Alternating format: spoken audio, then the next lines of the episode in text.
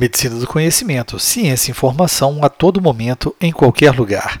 Segue mais um podcast do anestesiador e esse assunto de hoje foi editorial da Current Opinion in Critical Care em agosto de 2016, escrito pelos professores Paulo Pelosi e Marcelo Gama de Abreu, que nos afirmam que a prevenção, reconhecimento precoce e tratamento da disfunção orgânica melhoram os resultados no pós-operatório. Apesar dos avanços no atendimento ao paciente no perioperatório, a mortalidade hospitalar no pós-operatório permanece inacetavelmente alta. De fato, em contraste com pacientes hospitalizados para infarto agudo do miocárdio ou insuficiência cardíaca congestiva, aqueles hospitalizados por pneumonia ou condições que exigem cirurgia não mostraram tendência a menores riscos de eventos adversos hospitalares.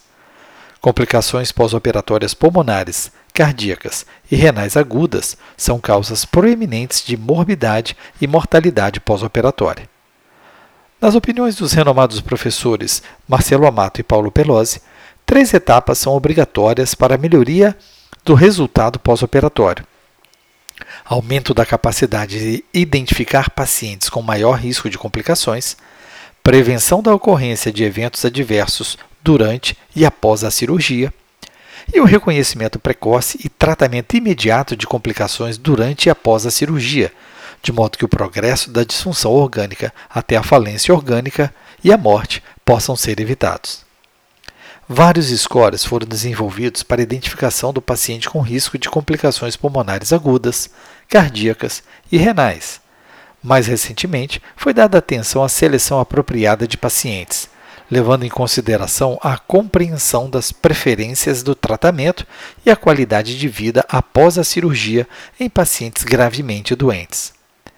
A identificação de pacientes em risco, bem como a otimização da seleção desses pacientes, pode levar a um fluxo de trabalho otimizado no intraoperatório e no pós-operatório.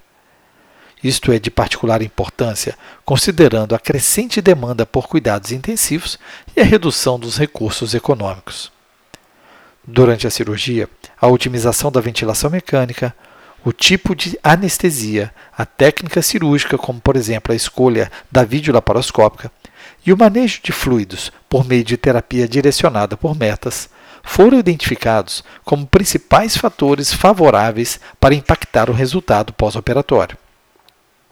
O reconhecimento precoce de complicações no período pós-operatório também foi associado a melhores resultados.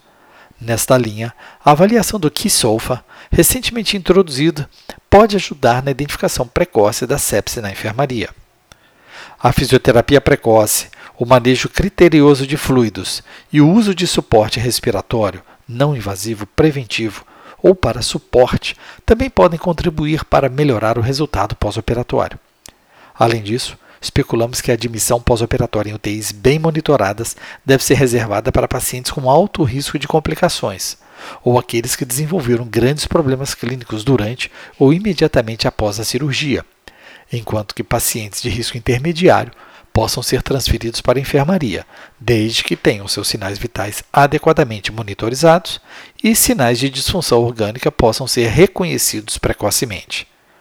O tratamento do paciente submetido à cirurgia implica extenso conhecimento fisiopatológico e clínico, bem como treinamento no manejo perioperatório, do pré-operatório ao pós.